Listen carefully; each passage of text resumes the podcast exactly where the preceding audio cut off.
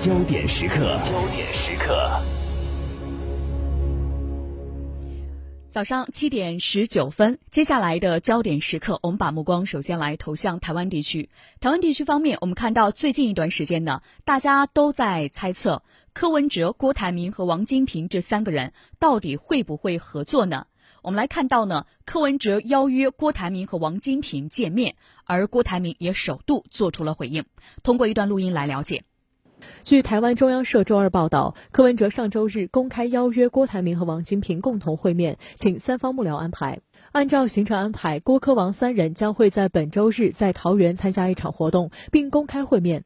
周四，三方幕僚举行会前会，会后郭台铭幕僚刘幼彤表示，周日当天是顺其自然，因为三人行程都不一定，这也为郭柯王三人的会面再次留下悬念。所以最后的结论应该是说。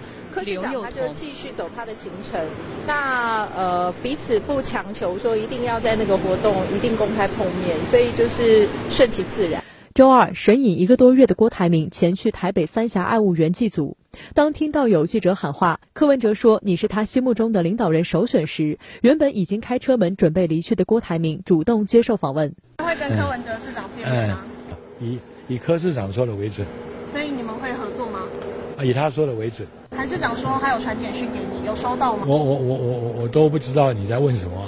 台湾这个将来要选什么样的领导人啊，给这个啊我们的百行百业创造未来的繁荣啊，这是老百姓的选择啊，不是柯市长一个人的选择。那您认为是这个人吗？谢谢谢谢谢谢谢谢。有媒体还报道称，尽管郭柯王三人会还在筹划，但支持郭参选的老虎军团已整装待发。郭台铭妻子曾心莹的堂哥曾惠腾称，希望郭王柯联盟本周会面就宣布参选。全台老虎军团的团员都准备好了，随时可动起来，全力为郭助选。我们看到以前对国民党那个非常霸气的郭董啊，动不动就指着国民党的鼻子骂的郭董。这一次居然对柯文哲非常的温和。当人家问他说：“哎，你跟这个柯文哲是不是要和啊？哦，是不是要这个打组合拳的时候？”哎，郭台铭居然说：“啊，你都去，你这问柯文哲的，问柯市长的意思就对了。现在柯市长的意思居然已经可以代表郭董的意思了。哦，这两个人之间如果只是因为利益的结合，一个想要对方的票，一个想要对方的钱，那请问一下。”这样的组合能够符合台湾老百姓的需求吗？这不过就是一个各取所需的利益结合体而言。有分析指，既然柯文哲不选，郭台铭和王金平的联手应该愈快愈好。但郭阵营似乎在拖延时间，不排除是郭台铭和王金平至今尚未谈妥如何合作。有分析指，矛盾焦点就在谁选正谁选负的关键问题上。郭台铭和王金平之间隔空喊话，都能闻出火药味儿。我讲过了，我一定参选到底的。这是王金平，这句话从来没有变过。我不是一个适副手的适合的人选啊，因为我习惯于做决策。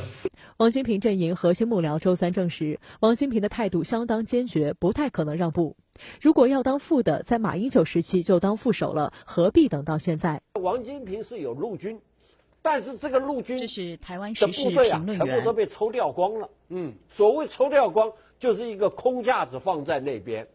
所以王金平应该是陪衬。那比较重要就是郭董跟柯文哲之间的啊相互关系。针对郭科王三人可能结盟，国民党前主席洪秀柱称，郭王都是有心为台湾做事的人，也确实帮国民党做了很多事情。党中央要用点时间让支持者冷静，再用最诚恳的态度留住他们。毕竟加在一起是很强的力量，出去就可能是伤害。国王科联盟似乎已经能看见雏形。香港中评社分析认为，不管此一联盟最后走多远，它已对国民党团结造成冲击，党内裂痕势将再加深。值得注意的是，自从国民党七月二十八号正式提名韩国瑜参选二零二零，迄今已半个多月，党内团结氛围却一直没有出现。黑韩猖獗，让韩国瑜只有守势没有攻势，选情很不乐观。分析认为，国民党陷入整合泥淖，民进党则以逸待劳，这是关乎成败的关键之一。对于近期有人再次提出，国民党主席吴敦义去年高雄市长选举时就曾帮韩国瑜募新台币四千万做竞选经费一事，韩国瑜愤怒地质问：黑韩要黑到什么程度？并重申，若收这四千万就退出政坛，尽可能抹黑韩国瑜，抹得越爽越好，而且抹韩国瑜名利双收。但是你要讲真的嘛？你如果是讲真的，我可以改进。三个三四个月前我讲过，收这四千万我退出政坛。今天我是国民党提出候选人，我再讲这么严厉的一句话，我退出政坛，这还要再讲吗？到底黑还要黑到什么程度呢？国民党中评委陈洪昌日前公开批评韩国瑜，称他吃喝玩乐抱女人，并鼓动支持蔡英文。国民党周三召开中常会讨论此案，无异议通过对陈洪昌处以开除党籍的最重处分。此外，前高雄县长杨秋兴也在社交平台批韩国瑜既不贤又不信不睦。国民党高雄市党部周四上午召开考纪会，全数通过开除杨秋兴党籍的决议。据了解，这个决议最快下周三在国民党中常会通过。距离二零二零选举还剩下一百五十天，有国民党人士指出，党内应团结一致拼选举，不允许有心人士借口任何理由破坏团结。因此，国民党中常会周三通过提案，未来若有恶意攻击、污蔑二零二零参选人者，应开除党籍，以彰党纪。好，那么有关台湾地区，接下来的时间我们继续来看一下有关台独的台湾小绿政党时代力量，目前是风暴未停。日前在创党元老之一退党之后，党主席也突然宣布请辞，引发绿营的哗然。小绿是否还将继续分裂？台湾第三党派将会如何重新洗牌？我们首先来进一段录音，了解一下详细情况。日前，继创党元老林长佐。党主席邱显智相继退党辞职后，时代力量右翼民意代表洪慈庸也宣布退党。小绿内部风波不断，引发绿营哗然。据悉，作为支持台独的政党，时代力量2016年在台湾立法机构占有五席，排位第三，被视为机构内的第三势力，现却只剩两席。评论称，连党团都守不住，时代力量已形同分崩离析。同时，亦有人发问。第三党派在台湾是否根本难以长期撑下去？目前时代力量有人辞职，有人退党，他现在已经是分崩离析。那是不是意味着小绿目前已经面临着分裂的局面呢？北京社科院谈研所研究员谢楠表示，时代力量面临生死存亡，小绿阵营目前是危在旦夕。那么确确实实我们可以看到呢，近期时代力量的政党可以说是面临一个比较严重的一个问题。坦白来讲，我们觉得时代力量其实在今天的岛内可以说是真正的第三大党，因为我们如果算它在台湾的立法机构的民意代表的席次，就会发现它有五个席次，或者它之前有五个席次，这在台湾的政党当中是仅次于民进党和国民党。但是这一段时间可以说时代力量内部出现了接二连三的地震，有人宣布要辞职，有人干脆就直接退党。这就使得时代力量在台湾立法机构的民意代表的席次直接由原来的五席锐减到可能只有两席。那么这就意味着未来时代力量可能作为一个独立党团的运作都会出现相应的问题。那么从这个指标上看，确确实实时代力量的发展遭遇到了一系列的严重的问题。而如果我们展望未来，因为我们知道现在已经进入到一个二零二零选举的一个热季，对于时代力量这一个政党而言，它能不能在二零二零的大选当中继续有所斩获，保持相应的民意的民意代表的席次，我觉得对于时代力量而言特别的关键。但是从目前来看，如果他不能挺过目前这样的一个地震期的话，我觉得在二零二零的大选当中，他的处境会非常的艰难。第二，从这个所谓的政党票部分，我们也会发现，现在时代力量除了它的内忧之外，还面临一个更严重的挑战，就是一直宣称的无党籍的白色力量柯文哲，现在已经阻挡了，他组织了一个所谓的台湾民众党，而他这个阻挡的目的，毫无疑问也是要去冲击岛内的政党票，也是为了要拿这个啊所谓的这个啊民意代表的席次。因此，我们可以看到时代力量的发展，确确实可以说，我们如果不夸张的讲，到了一个生死存亡的边缘。好，时代力量曾经在立法机构呢占席是第三多的政党，现在有人辞职，也有人退党，是不是代表着他们对于时代力量未来所占的席次能力并不看好呢？台北中时电子报的社长赖月谦表示，时代力量已经没有生存的空间，退党是唯一的出路。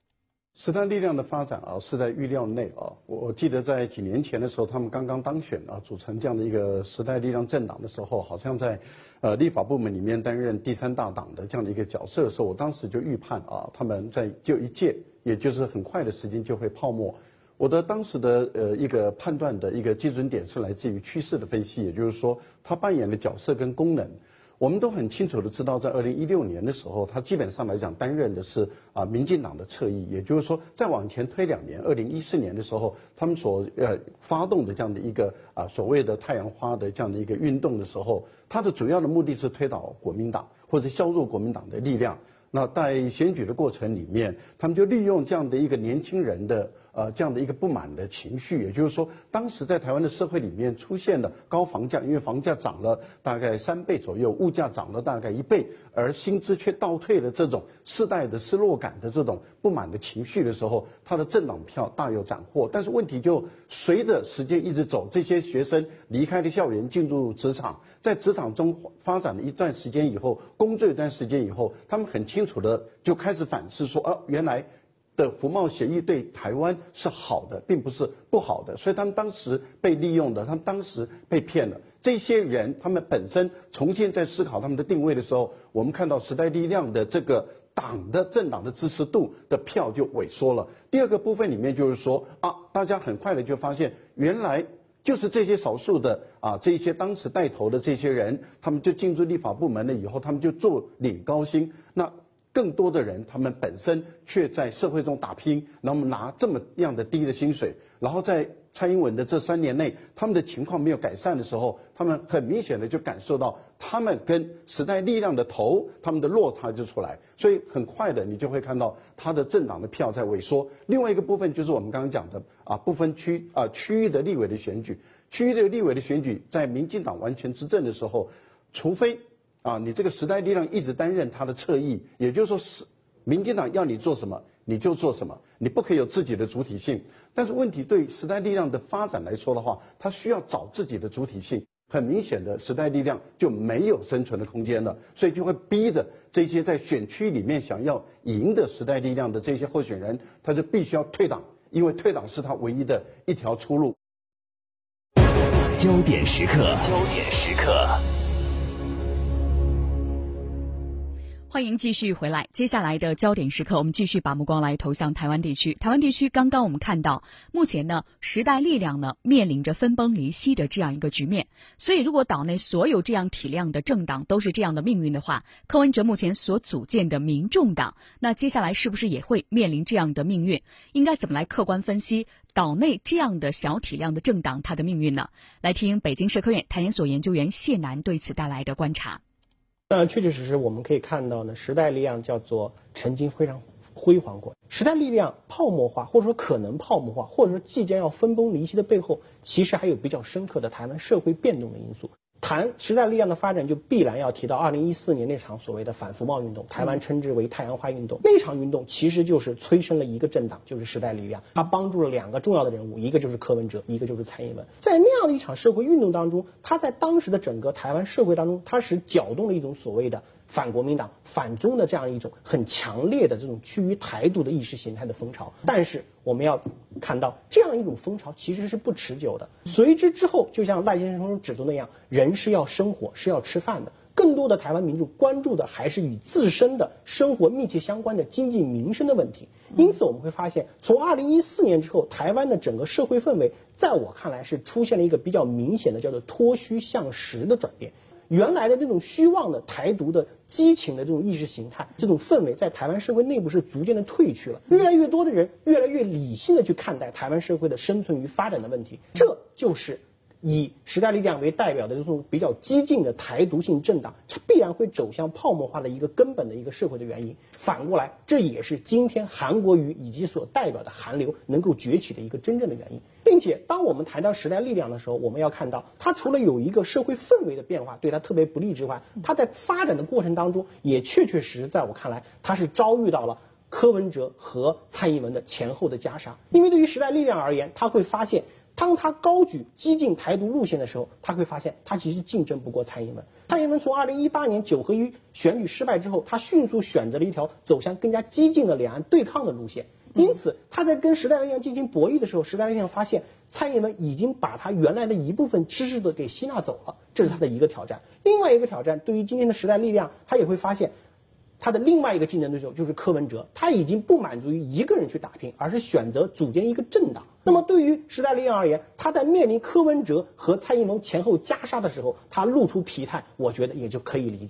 嗯，好，接下来的时间我们再来看一下柯文哲这次打的大旗是白色力量，也是所谓的第三方势力。那岛内是否真的存在这样的政党？它的未来发展空间到底是什么？最后我们来听一下赖约谦的观察。